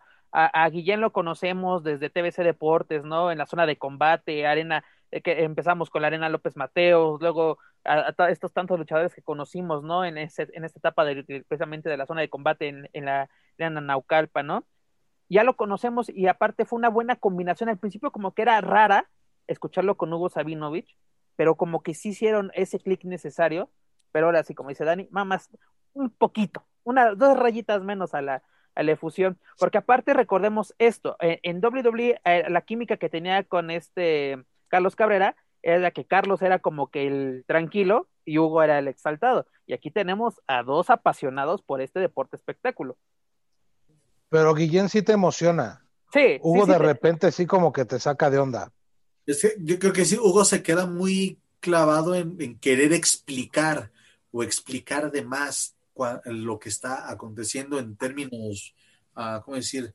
Uh, pues sí, explicar demasiado cómo se llama una llave, cómo se llama un movimiento. en, en, eso, tratando de justificar eso, recordemos que el producto de, de AAA está llegando a otros países ahorita está llegando por medio de Space, está llegando a Argentina, está llegando y que cuando hacen una llave hay que explicarla, cabrón, porque seguro Ajá, muchas veces nunca y hay que explicarlas. En, en Colombia AAA ha hecho una base muy muy grande gracias a la narración de Hugo Sabinovich y José Manuel Guillén. ¿Por qué? Porque lo explica. Mucha gente se quejó ahorita en Triple Manía de que Hugo hacía ahora sí el Spanglish, ¿no? De que un ratito narro en inglés, un... yo no le encontré ningún problema, pero mucha gente, ¿por qué explica esto? Y él siempre lo dice, para la gente que nos ve fuera de México, para la gente que no conoce, esto es una llave, esto se hace así, o es una tradición que se aviente dinero al ring. Yo creo que sí aporta mucho eso, Joaquín. Porque está bien, pero en ocasiones, no, digo, no, a se va muy por la parte quizá del, del storyline y es válido también querer envolver a la gente en lo que estás viendo, pero pues todavía el público de la lucha libre mexicana o quizá de AAA no está tan acostumbrado a eso, eh, a, que venga alguien un poco más objetivo y te quiera envolver en esa, en esa atmósfera, ¿no? De una arena y un cuadrilátero, porque sí, por años, digo, el doctor Morales también emocionaba, desde luego, con sus, con sus comentarios, el Rudo Rivera iba con ese estilo pues picarón, ¿no? También, pero eh, creo que ya hoy en día cayeron muchos en querer imitar esos comentarios chuscos y viene alguien como Sabinovich y entonces como que sí mueve ahí a, la base de aficionados, ¿no?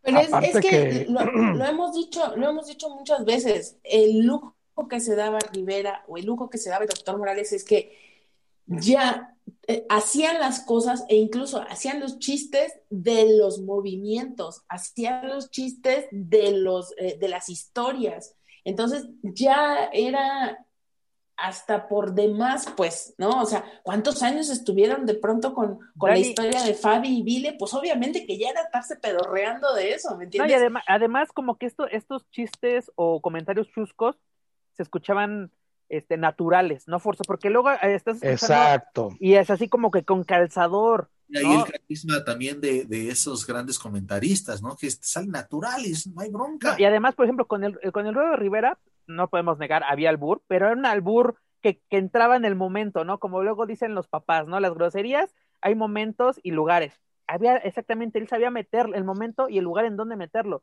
Y luego escuchamos eh, los chistes locales, los chistes de doble sentido, o sea, como que los chistes de primaria, ¿no? O sea, hay veces que esas narraciones son vomitivas y, luego, por ejemplo, yo creo que un narrador, además de tener pues la facilidad de la palabra, pues, también tienes que tener un, un, poco de cultura, ¿no? Porque luego dices, la, la, dama de la burca, cuando dices, no es una burca, pero bueno, hay que, hay que como que, aparte, sabiendo que es una persona que presume de ser mundialista, ¿no? Son, son de estas cosas que llama mucho la atención pero lo, más chistoso, como. O decirle a Shani princesa tibetana, caray. Eso, exactamente. Qué bueno que lo mencionas. Eh, mira, nunca va a volver a ver eh, ningún Rudo Rivera. El Rudo Rivera es Arturo Rivera y no va a existir uno más. La, la naturalidad que tiene ese señor es. O sea, no, no hay otro que le haga que le haga frente, ¿no? Y, y la verdad es que, como tú dices, entraban las groserías en el momento, había albures que la gente ni se daba cuenta. Desde el 93, cuando iba a ser la pasada de campana, que el luchador yo lo esperaba abajo para impulsarle, decía, agáchate María, que te quedó shampoo. Y, son frases que se han ido acuñando, el Jamaica Chulis, el esquina bajan, bailando un oso pero sabroso. Ya uno sabemos qué pasó en Caborca. No, y ni te va a decir, el rudo primero se muere que decirte lo de Caborca pero realmente el estilo del rudo se fue dando, eh, siempre fue cómico, siempre fue chusco, siempre, siempre fue muy natural, lleno de frases, pero la confianza que le dio tener del otro lado del teléfono Antonio Peña y que Antonio Peña muchas veces le decía, di esto, di lo otro, con esa confianza es de que él ya se animaba a hacer otras cosas y no va a haber otro Rudo Rivera ni otro Doctor Morales.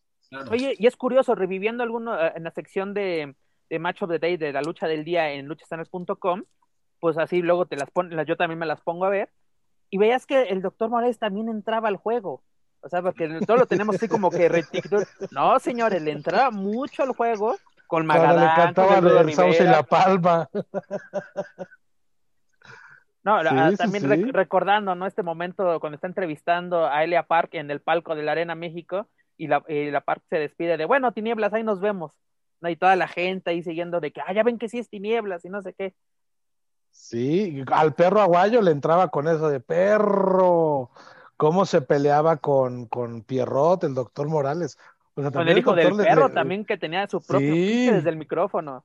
Exacto, entonces. Así de que llegaba el perrito y a ver, ¿qué me decías el otro día? ¿Qué decías en la transmisión? No, no. Este y, y, no se achica, achícale. No, es, es, muy triste que ya no vayamos a tener otro Alfonso Morales. Deja un vacío muy, muy, muy grande en la lucha libre. Es que, güey, ¿qué puedes esperar si esta bola de pelafustanes que, que, hacen las narraciones se la pasan mandándole saludos a la novia en turno, ¿no? Contando sus chistes que no vas a estar hablando. Entonces dices, güey, pues ubícate, ¿no? O sea, a nadie le importa, güey, si tu vecina, Con, en plena transmisión, estás, estás echando una michelada y estás ahí también, se supone, narrando, ¿no? Ah, pero eso siempre ha existido, Juaco. Bueno, pero... pero no lo sabíamos. No cuadro, papá, pero no cuadro. Pero yo ahí a pleno, bueno, ya. Pero no a cuadro. Tengo otras varias más ahí, pero no es el tema, no estamos diciendo mucho del tema fácilmente, a ver, por último, ¿cuál fue la mejor pareja del doctor Morales? Dani. Definitivamente el Rudo, o lo que a mí me tocó ver, pues el Rudo Rivera. La etapa en AAA, ¿verdad? Cuando los, los inicios de AAA. Además, él fue el encargado de dar la bienvenida a la primera triple manía, ¿no? O sea, la, como decía él, la lucha manía está comenzando. Manuel, la mejor pareja del doctor Morales. Eh, en triple A definitivamente el Rudo y en el Consejo Magadán. Hizo también muy buena química con, Magadán. ¡Qué bárbaro Magadán! Hay una página de Facebook que se llama ¡Qué bárbaro Magadán! Y no es de lucha, ¿no? Entonces, eh, trascendieron más allá de la lucha libre. Frases que se quedaron en la cultura popular, ¿no? como que ya no solamente simplemente en los costalazos, ¿no? sino ya frases cotidianas de la gente. Así es. Gritas que bárbaro Magadán y parece que estás oliendo la coliseo, güey. Aquí la tienes, cabrón. Correcto. Joaquín Valencia. Un poquito más con, con Leo Magadán, ¿eh? porque lo que se mencionaba hace unos eh, momentos de que una etapa donde el, Consejo Mundial con las historias y todo le comía el mandado a, a, AAA, pues eh, yo la verdad gozaba muchísimo más con esa combinación y también pues de última o de, de bote pronto, pues esa narración de la llamada lucha del siglo entre Atlantis y el villano tercero, wow, eso fue, ese es ahí un vasto ejemplo de lo que estos señores también te transmitían con sus comentarios. Es correcto pues bueno, ya estamos a punto de terminar esta edición eh, con la cual iniciamos el 2021. Dani, de todo lo que sucedió, de lo bueno, lo malo, lo más pinche, ¿qué fue lo mejor para ti o qué te deja en enseñanzas? Antes de que nos vayamos, su tarea que le dejaste hace rato. Ah, sí, a ver, los, los, los, mejores vestidos. Qué bueno, qué bueno, Joaquín, qué bueno. ¿Quién se le echó ganitas a sus trajes? Mejores equipos. Equipos, equipos, ¿no? Equipos. Equipos, equipos. los equipos. Sí, sí. Mm, los equipos más llamativos, definitivamente, y aunque digan que no, el iguana. Creo que ahí sí, eso del reptil fino sí lo aplicó. Aunque parecía hijo bastardo de Marc Anthony, la neta, cuando salía mi cabrón, salía en la suya, así. Por el lado de AAA, por el lado del consejo, yo creo que Titán, no hay quien le gane a ese cabrón. La verdad es que las máscaras que sacó durante este año, tanto en venta como lo que llegó a sacar en los, en los eventos, qué brutalidad, esas chamarras llenas de, que entiendas, no es lo mismo la lentejuela que los brillitos nacos, esas, esas chamarras llenas de colores, las combinaciones, de verdad, una cosa muy, muy bonita. Creo que Titán en el consejo y en triple A yo, yo me quedaría con Iguana. Igual, eh, Independiente. por fuera, Independiente, eh, híjole, eh, déjame pensar, déjame pensar. Eh, yo creo que Wagner y, sus hijos son los que sacan eh, las combinaciones más bonitas en cuanto a máscara y equipo. De pronto Wagner sí ha sido como que mientras no saque el peluche de sus, de sus de sus cosas de Federico Peluche, pero la verdad es que Wagner tiene muy buen gusto para sacar equipos, lo mismo su hijo, creo que, que Wagner Jr. Eh, está siguiendo esa tradición de equipos muy bonitos, muy elegantes, por ahí debe de haber algunos otros más también que, que, de pronto estoy dejando. Lo que hizo Ronnie Mendoza también me parece que como imagen junto a Santos Escobar, de lo mejor. De verdad, eso sí, están bien vestidos de pies a cabeza, mucho más que Garza y Andrés. Eh, me, gusta lo que tienen ellos. Eh, híjole, la verdad me gustan mucho los equipos de Bandido, pero este año, pero Bandido también es de los que saca a veces o, casi siempre buenos equipos. Eh, la parte de, de quiénes fueron los de los peores equipos. Dani, perdón, rápidamente, ¿los de Dominic entrarían en los buenos equipos o los vas a poner en, el lado de los malos? Yo siento que Dominic está bien respaldado, eh, que trae mucho bagaje. Se va a enojar Oscar García. A mí no me gustan, no, pero es Hayashi, ¿no? Es Hayashi, el que le hace los, e, es el que le hace los.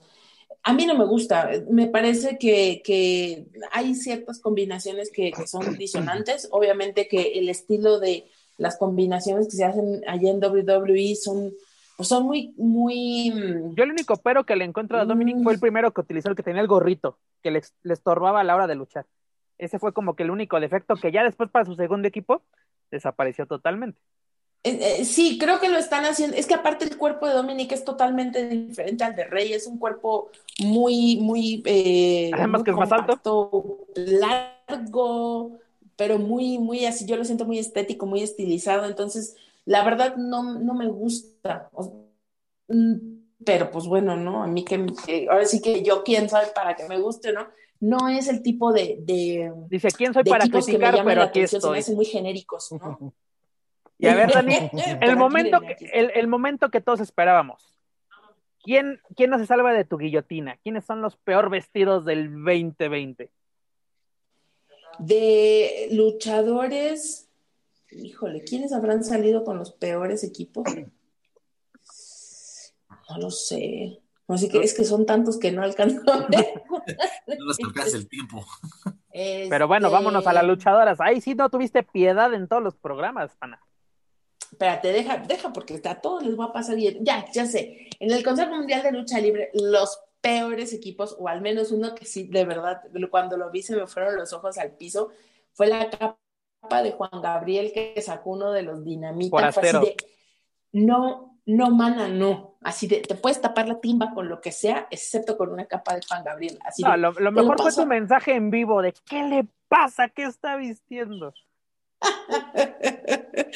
Eh, eso yo creo que para mí sí fue así como, porque aparte ellos acostumbran, o sea, nos tienen acostumbrados a unos físicos espectaculares. Además elegancia, ¿no? En los equipos. Exacto, y muy bonito y todo muy clásico, ¿no? Entonces de pronto así verlo con una cuapa de Juan Gabriel fue así de, wow, wow, wow, wow, un momento, ¿qué pasa aquí?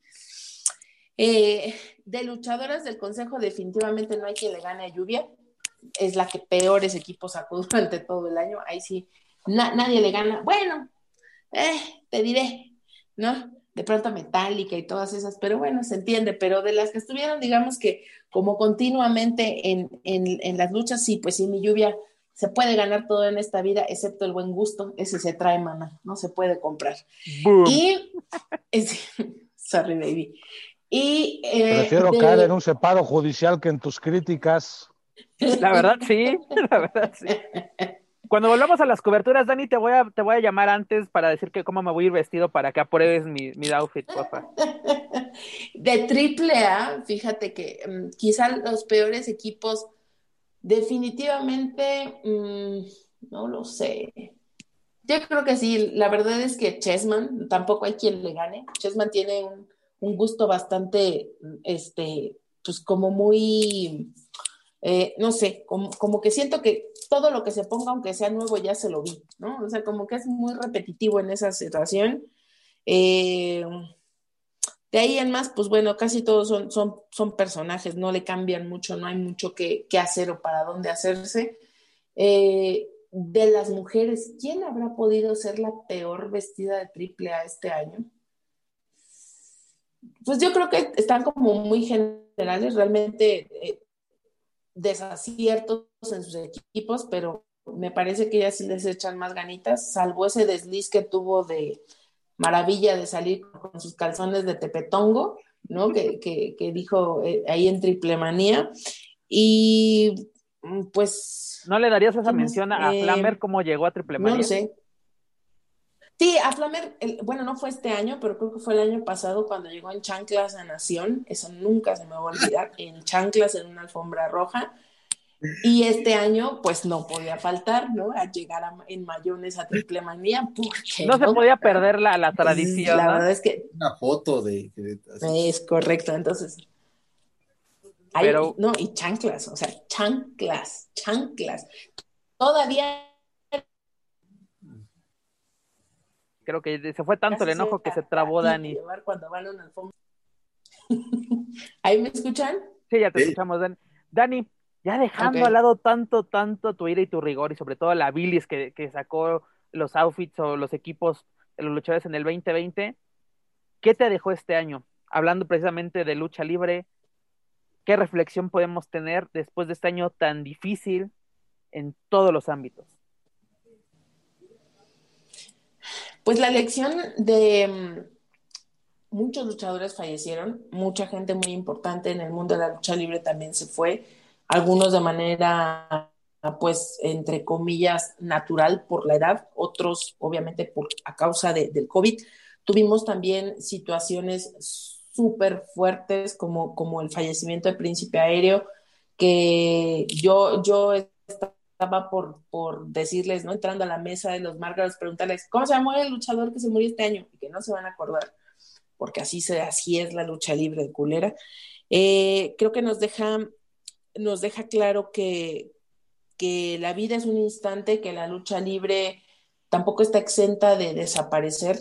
Eh, este año, de verdad, las dos empresas más importantes de lucha libre la vieron difícil, a pesar de todo lo que, lo que vimos, a pesar del esfuerzo monetario que ambas pusieron para, para continuar con los eventos. Creo que ni AAA ni Consejo salen bien eh, de este año. Creo que ambos salieron raspados en, muchas cuestiones, sobre todo en la económica.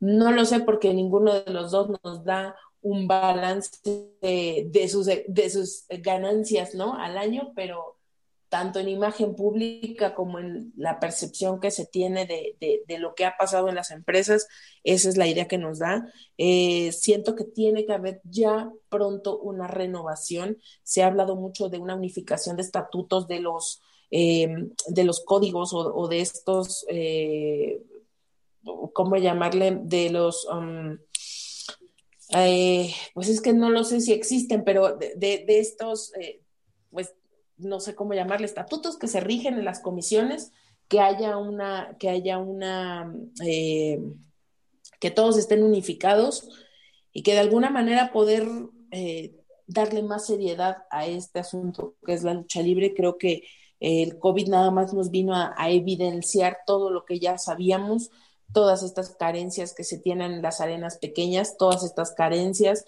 de salud que se tiene también en, en, las empresas, tanto pequeñas como las grandes. Y también nos deja muy claro que el mexicano es irresponsable, que es valemadrista, y para muestra ahí está Bandido e IWRG, que creo que es por muchas situaciones se llevan esta mención.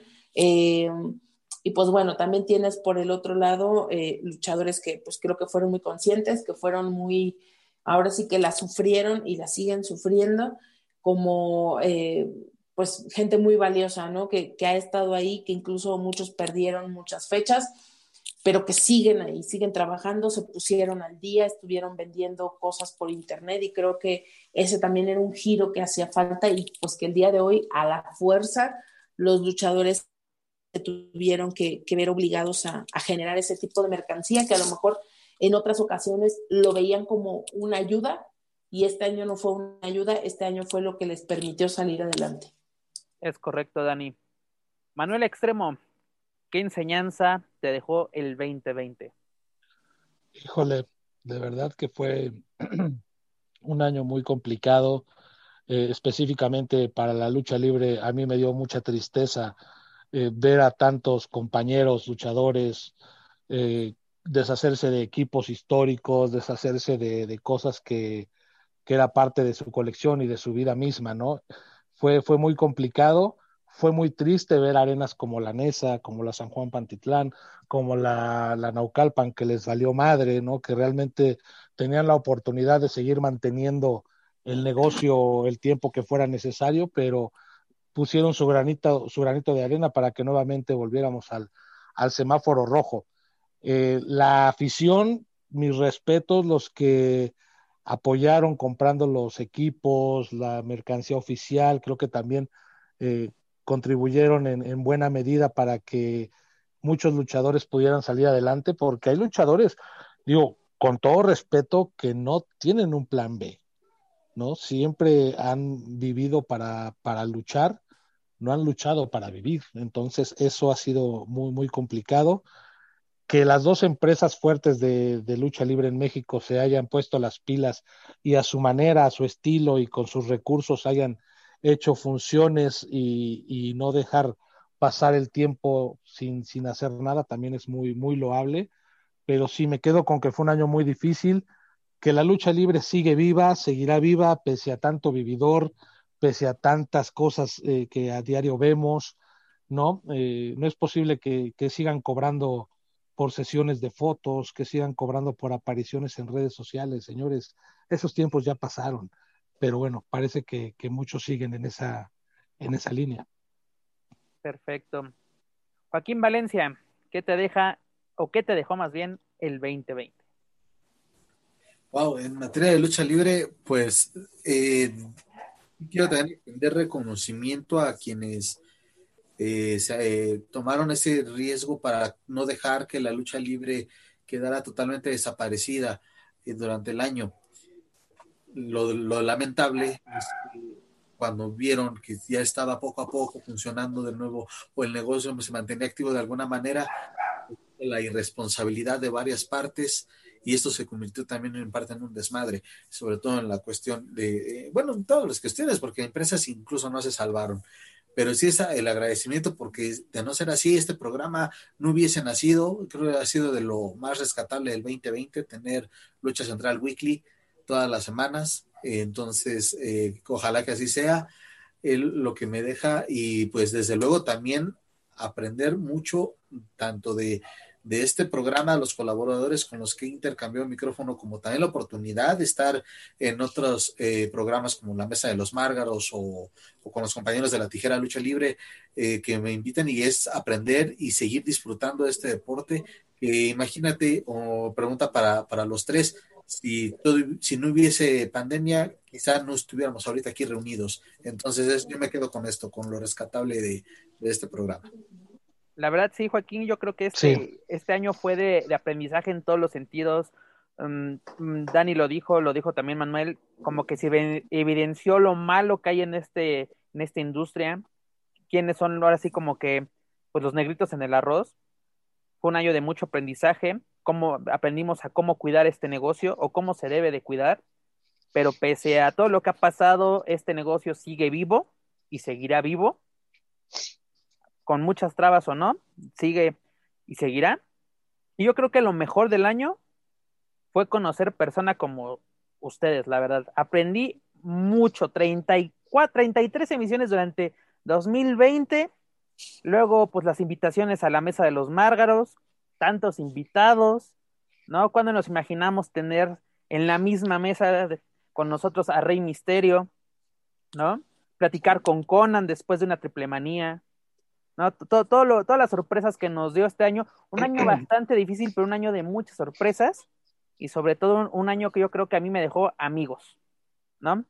Porque nos conocíamos de lejitos, pero ahora ya nos podemos hasta chismear a altas horas de la noche, ¿no? Cuando, Así nos es. imaginamos eso. La verdad, y aparte, Fíjate, adelante, sí. adelante. fíjate, Pep, que yo está, estaba muy alejado de la lucha libre. Dejé de trabajar lucha libre hace ocho años. Fue mi última función. Y cuando surge la mesa de los Márgaros, fue un regresar al medio de una manera muy rara, muy chistosa, pero también de mucho aprendizaje, ¿no? Las cosas ya no son lo mismo que hace ocho años y que hace 20 años que yo estuve en la oficina de prensa de AAA y, y realmente conocer gente como ustedes con, con esa misma pasión por, por, lo que nos, nos gusta tanto que es la lucha libre, pues para mí es lo, lo, mejor de este año, ¿no? Hacer la mesa de los márgaros independientemente de los cheques que a veces llegan fuera de tiempo, pero realmente tener a gente como Conan, Rey Misterio, a Mamba, o sea, tuvimos la exclusiva de que de todo lo que pasó con Mamba y, y el innombrable, este, son cosas que, que, ahí se quedan. Yo voy a cerrar con esto, mi, esta participación. Leí una columna de un medio digital, ¿sí? Criticando a otros medios digitales. Señores, las revistas, salvo Box y Lucha, están acabadas. Lo de ahora son las redes sociales. Podrá gustarte, podrá no gustarte, pero al final del día, los que estamos haciendo todo esto para las redes y plataformas, pues es lo único que hay, es, lo, es la única manera que tiene la gente de, de, enterarse. Entonces, para mí, Mesa de los Márgaros, Lucha Weekly, toda la barra de contenido que tiene más lucha, este, son aportaciones que se vinieron a solidificar y a fortificar con esta pandemia y creo que es lo más rescatable también para el medio de la lucha libre. No, y además algo tan sencillo, Manuel, el sol sale para todos, ¿no? Claro, si quieren que los invitemos, pues que manden un correo, que manden una lana. No, y además tan sencillo, hay mucha gente que nosotros no la invitamos a la mesa, ella quiere venir a la mesa. Exactamente. Y aparte, ¿cómo, ¿cómo, recordar también que nos dio la exclusiva, o más bien, sí, nos la dio en la mesa de los Margaros, Hugo Sabinovich, la bronca que tiene con WWE, ¿no? Nos dijo, ni en mi canal lo he hablado. Tan sencillo. Claro. Y además, además o, o, cuando vino Alex Koslov también, que terminó ofreciendo disculpas, disculpas a Paco consejo. Alonso, claro que sí. No, y además Manu lo dice, ¿no? Conocer gente como ustedes apasionadas por este deporte, pero ¿sabes qué es lo mejor? Deja de apasionados amargados, que es lo mejor. Porque mucha gente te dice, ay, no, es que eh, tú solo ves lo... No, es que bueno que vemos lo malo para buscar lo bueno. Y de eso se trata tanto Weekly como la Mesa de los Márgaros. Es que nadie habla de lo malo porque todos los medios hasta parece que son pagados. Hablan puras maravillas. Y sí, hay cosas que se tienen que hablar Manuel, que son nosotros muy buenas, no, pero no, también no lo malo. No nos, no nos dijeron porristas. No nos han dicho porristas. Si hablamos bien ah. del consejo, somos porristas. Si hablamos bien de AAA, somos porristas. Si hablamos de que ya, le, ya nos pusieron casa, ojalá nos pusieran casa. Oye, si cuando fue Alexis Salazar, que ya decían que, que, nosotros éramos el boletín informativo del consejo. O sea, no, que nosotros no estemos peleados con nadie es muy diferente. Mira, deja que no en estemos este peleados. Tenemos que estar bien con todos. Tan sencillo, no le debemos nada a nadie. Es lo más importante. Porque así que podemos decir AAA hizo bien estas cosas, pero el consejo lo hizo mejor. Tan sencillo y se dice. ¿Por qué? Porque hay pruebas y hay comentarios. Claro. Y si se enojan es cosa de ellos. Exactamente. Pero bueno, señores, muchas gracias por ser parte de Lucha Central Weekly en español durante este 2020. Dani, llegaste como invitada y ya te quedaste como inquilina. Joaquín, como todo un campeón. Eres hábil. Ya pasó el periodo de prueba. Ya pasó el periodo de prueba. Y luego, pues Manuel, ya bienvenido aquí cuando, cuando puedas y quieras, aquí. Hombre, yo encantado, yo encantado de, de, estar aquí con ustedes. Porque la verdad, así este proyecto ha seguido, la verdad, gracias a ustedes. Gracias a ustedes y sobre todo a todos nuestros amigos escuchas, que ahora sí, semana a semana, están aquí con nosotros descargando, escuchando en su plataforma favorita. Pero bueno, Dani, ¿cómo te despides de esta primera emisión del 2021? Pues esperemos que este año las cosas, ya olvídate que vayan bien, que se puedan regularizar, que en algún momento del año podamos tener otra vez este, lucha libre, aunque sea a puerta cerrada. Usted no, señor Moreno.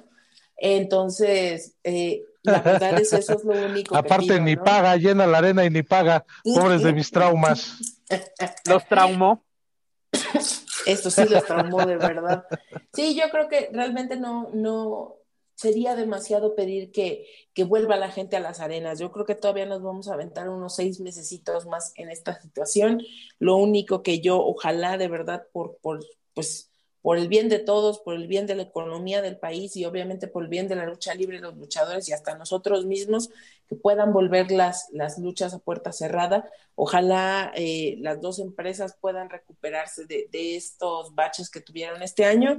Y pues bueno, lucha libre habrá, siempre habrá. Eh, solamente es aprender a, a, cuidarla, no solamente amarla y quererla, sino cuidarla también y pues bueno, aquí estaremos para reportar la última chisma como siempre. Como debe de ser. Manu, ¿cómo te despides de este programa? Que sea un año lleno de, lucha libre, de, buenas noticias, que ya no tengamos más decesos de, de gente del medio, porque es, es muy triste, es, es muy triste y muy, muy difícil. No vas terminando de asimilar una cuando ya te llega otra. Entonces, yo creo que eso digo, hasta parece ya comercial, no está, está en nuestras manos, simple y sencillamente hay que cuidarnos y en el momento en el que se abran las arenas, actuar con responsabilidad, todos, Ahora medios, luchadores, sí, digo, si con, es, si con la primera lección no aprendimos, a ver si con esta segunda nos, nos queda algo, pero esperemos que sea un año bueno para la lucha libre, para los luchadores, para los medios, para la afición en general y esperemos salir pronto de esta situación que nos tiene que nos tiene aquí en redes. ya queremos reportar en vivo.